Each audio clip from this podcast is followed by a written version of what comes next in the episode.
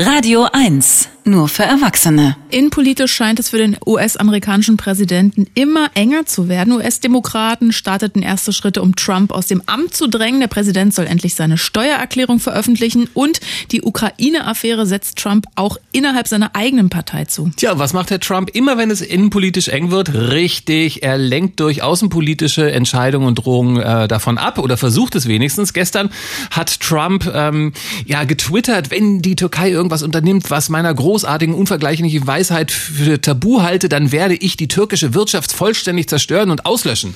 Wir sprechen jetzt mit Dr. Sascha Lohmann von der Stiftung Wissenschaft und Politik Forschungsgruppe Amerika. Guten Tag, Herr Dr. Lohmann. Ich grüße Sie. Nach dem gestrigen absurden Tweet könnte man ja davon ausgehen, dass diesmal dem Präsidenten wirklich das Wasser bis zum Hals steht. Ist das so?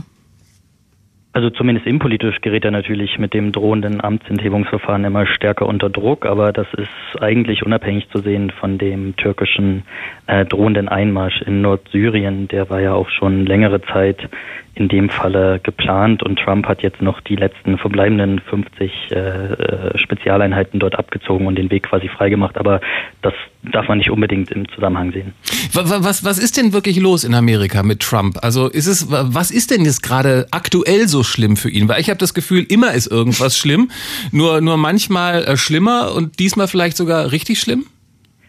Ja, dieses Mal könnte es richtig schlimm für ihn werden, denn man hat äh, einigermaßen handfeste Beweise dafür, dass er eben sein Amt missbraucht hat. Er hat äh, der Ukraine bestimmte Militärhilfen, die der Kongress mhm. schon bewilligt hatte, vorenthalten und hat das mit einer Forderung verknüpft, ihn indirekt im Wahlkampf jetzt für 2020 zu helfen, indem sozusagen bestimmte äh, Untersuchungen gegenüber einem seiner Widersacher, möglichen Widersacher Joe Biden unternommen werden sollen von ukrainischer Seite aus.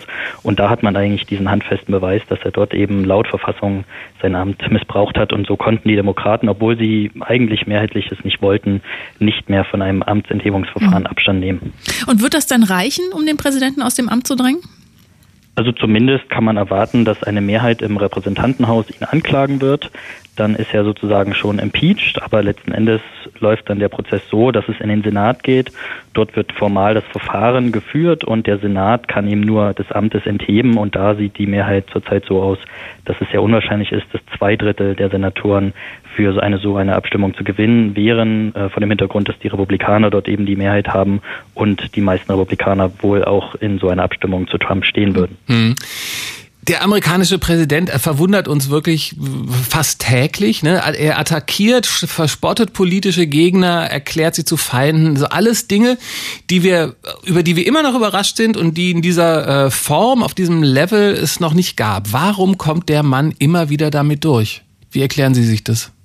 Also das ist sicherlich einerseits seinen politischen Widersachern geschuldet, die noch nicht so einen richtigen Umgang mit ihm gefunden haben, ob man ihn jetzt direkt angreifen soll, ob man ihn äh, ignorieren soll. Man hat jetzt die Erfahrung gemacht, alles macht ihn sozusagen vielleicht nur stärker oder unterstützt ihn weiterhin, zumindest bei seiner Kernklientel.